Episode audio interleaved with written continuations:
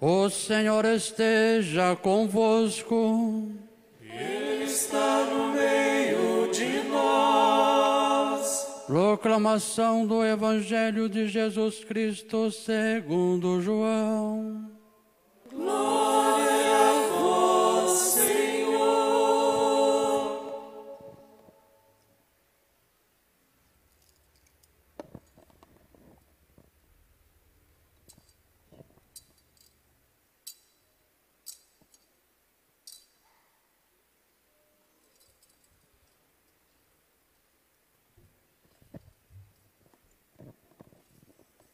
No princípio era a palavra, e a palavra estava com Deus, e a palavra era Deus. No princípio estava ela com Deus. Tudo foi feito por ela, e sem ela nada se fez. E tudo que foi feito, nela estava a vida, e a vida era a luz dos homens. A luz brilha nas trevas, e as trevas não conseguiram dominá-la surgiu um homem enviado por Deus. Seu nome era João. Ele veio como testemunha para dar testemunho da luz, para que todos chegassem à fé por meio dele. Ele não era luz, mas veio dar testemunho da luz, daquele que era a luz de verdade, que vindo ao mundo ilumina todo ser humano. A palavra estava no mundo e o mundo foi feito por meio dela, mas o mundo não quis conhecê-la. Veio para o que era seu e os seus não a acolheram. Mas a todos aqueles que receberam, deu-lhe a capacidade de se tornar filho de Deus, isto é, aos que acreditam em seu nome, pois estes não nasceram do sangue, nem da vontade da carne, nem da vontade do varão mas de Deus mesmo. E a palavra se fez carne e habitou entre nós, e nós contemplamos a sua glória, glória que recebe do Pai como Filho unigênito, cheio de graça e de verdade. Dele João dá testemunho, clamando: Este é aquele de quem eu disse: O que vem depois de mim passou à minha frente, porque existia antes de mim. De sua plenitude, todos nós recebemos graça por graça, pois por meio de Moisés foi dado a lei, mas a graça e a verdade nos chegaram através de Jesus Cristo. A Deus ninguém jamais viu, mas o unigênito de Deus, que está na intimidade do Pai, ele nos deu a conhecer. Palavra da salvação. Glória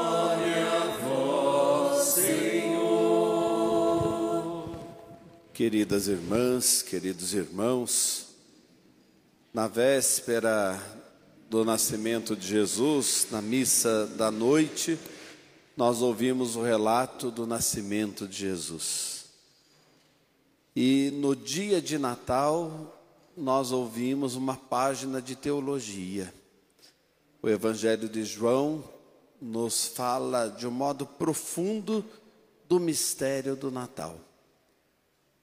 Nós contemplamos o presépio, contemplamos a cena simples do nascimento do Salvador e João nos convida a dar um mergulho nesta cena e a observar o que Deus quer nos falar. Se a gente fosse traduzir literalmente o que está em grego, a gente diria: o Verbo virou gente e habitou entre nós. O Verbo virou gente, se tornou humano, assumiu a nossa carne e construiu uma casa ao lado das nossas casas. Armou uma tenda entre as nossas tendas como peregrinos que somos na passagem por esta história, na passagem por este mundo.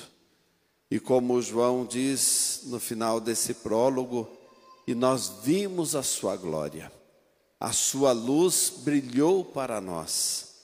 Nós que nos colocamos diante da cena do presépio somos tomados pela luz do Natal, que é o próprio Deus.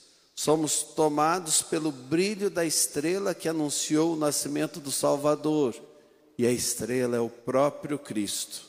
E passamos a ser conduzidos por Ele, pois esse nascimento nos dá a graça de sermos filhos no Filho, e é isso que Ele veio nos revelar. E o que é o Verbo? ou como está em grego o logos, é a palavra. E para que a palavra é usada? Para comunicação. Quando você dirige-se a alguém com a palavra, você está querendo entrar em contato com esse alguém. Você precisa de uma informação ou quer estabelecer laços com esse alguém, quer gerar uma aliança com esse alguém não quer ficar no anonimato, você estabelece relacionamento. É isso que Deus está nos dizendo. E é isso que João está colocando no coração da comunidade. Deus quer conversar conosco. Enviou a Sua palavra. A Sua palavra se encarnou para conversar com cada um de nós. Definitivamente nós podemos dizer nós não estamos sozinhos.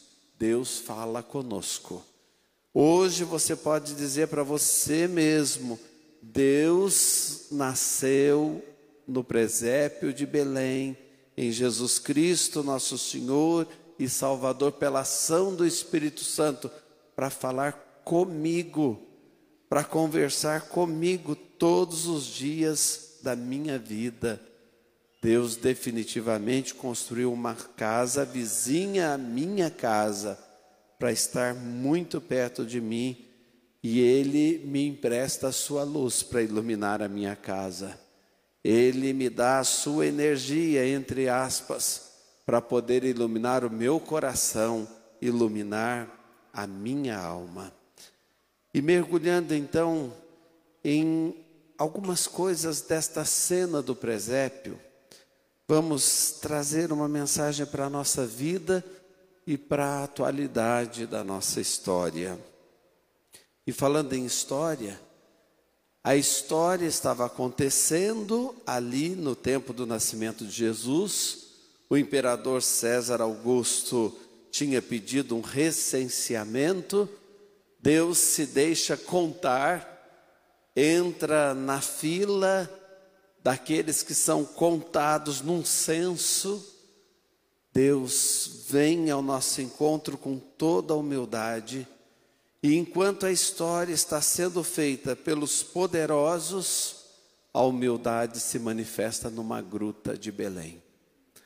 Olha o contrassenso e olha aí o que Deus é capaz de fazer. Uma história onde aqueles que têm poder tomam conta de tudo, decidem por nós, e sempre isso aconteceu na história, no tempo de Jesus não foi diferente. Uma história onde nós passamos por pandemias, uma história onde nós vivenciamos muita luta e muitas vezes guerras, e a gente pode pensar: onde é que está Deus em meio a tudo isso? Deus está agindo, Deus está fazendo a obra dele. A gente só precisa enxergar para além do que a gente vê. A gente só precisa fazer o que João faz hoje no Evangelho: contemplar e admirar, ou seja, mirar além, olhar para além. Deus está agindo. Traga isso também para a sua vida. Olha o que você tem vivido nesses últimos tempos e pense assim: muitas vezes, talvez eu tenha pensado e até dito, parece que Deus não está vendo. A história vai acontecendo e Deus vai agindo. Tudo acontecendo a partir dos poderes dos palácios, mas tudo se renovando e acontecendo também a partir de uma gruta fria lá de Belém. Ninguém podia imaginar que Deus estava agindo. Ninguém podia imaginar que essa ação discreta ia chegar. Deus age na história. Deus continua agindo também na nossa história pessoal. E acorde para isso, e admire isso, perceba isso. E qual é esse modo sublime de Deus agir? Onde é que ele nasceu? Dentro daquela gruta? Numa manjedoura. E tudo nos fala. Belém significa casa do pão. Várias vezes, com certeza, nós já ouvimos o significado do nome da cidade de Belém: casa do pão. Jesus nasce no lugar de colocar comida para os animais. Manjedoura, lugar do manjar. Manjedoura, lugar da comida. E não é que nesta noite nós estamos aqui porque Ele se fez nosso pão? E esta casa que não é Belém para nós, casa do pão, daqui a instantes nós vivenciaremos um momento de comunhão, mastigando, comendo, nos alimentando deste pão, que é o menino do presépio. É o mesmo menino que vem ao nosso encontro. E por que é que nós nos alimentamos dele? E por que é que em cada missa a gente visita Belém e se alimenta do pão? Para a gente se transformar um pouco da presença dele no mundo, para mostrarmos ao mundo que nós recebemos a graça de sermos chamados filhos de Deus por causa dele. E por conta dessa presença dele, e por Ele agir em nós pela ação do Seu Espírito, nós podemos sonhar com um mundo diferente e construir um mundo melhor verdadeiramente. Tem uma outra figura que aparece anunciando aos pastores o que estava acontecendo ali na gruta de Belém, e para que os pastores fossem até ali, os anjos. E a primeira frase dos anjos aos, aos pastores naquela noite santa: Não tenhais medo, não tenhais medo. Nasceu para vós o Salvador, não tenhais medo. Como nós precisamos de anjos que nos anunciem isso nesse tempo que nós temos vivido. Como nós precisamos de anjos que nos recordem: olha, a história está aí nos assustando, mas Deus está na história e Deus está acontecendo também. Não tenha medo de nada. Olhe para frente com esperança. E esses anjos aparecem de carne e osso. Esses anjos podem estar dentro da nossa casa nos animando é aquela pessoa que não desiste, faz todo mundo olhar para frente, olhar para o alto. Esses anjos podem estar no nosso dia a dia, nos dando oportunidades e dizendo: vamos aproveitar esse tempo de crise para a gente crescer, que é o que a palavra significa, e é a raiz da palavra, momento de discernimento e momento de crescimento. Vamos aproveitar. Tem anjos Deus já tem colocado, abra os olhos, perceba. Deus tem falado conosco. E vem também uma missão para nós. Nós precisamos ser anjos uns para os outros.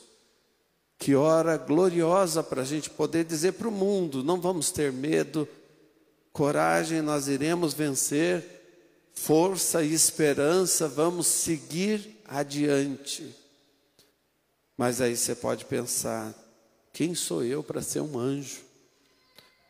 Ou quem sou eu para poder animar as pessoas? Eu ando tão desanimado.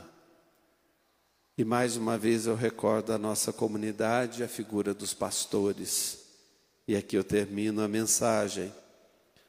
Os pastores eram considerados indignos e considerados à margem porque os judeus diziam assim, isso até religiosamente.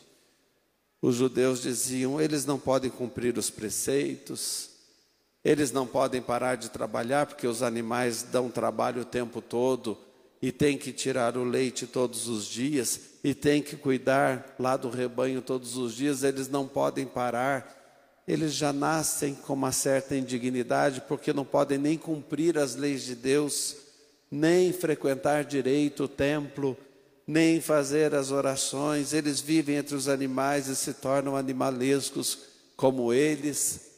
Pois bem, Deus, no contrassenso da história, vem e diz: os pastores são os primeiros que vão visitar o menino, o meu filho.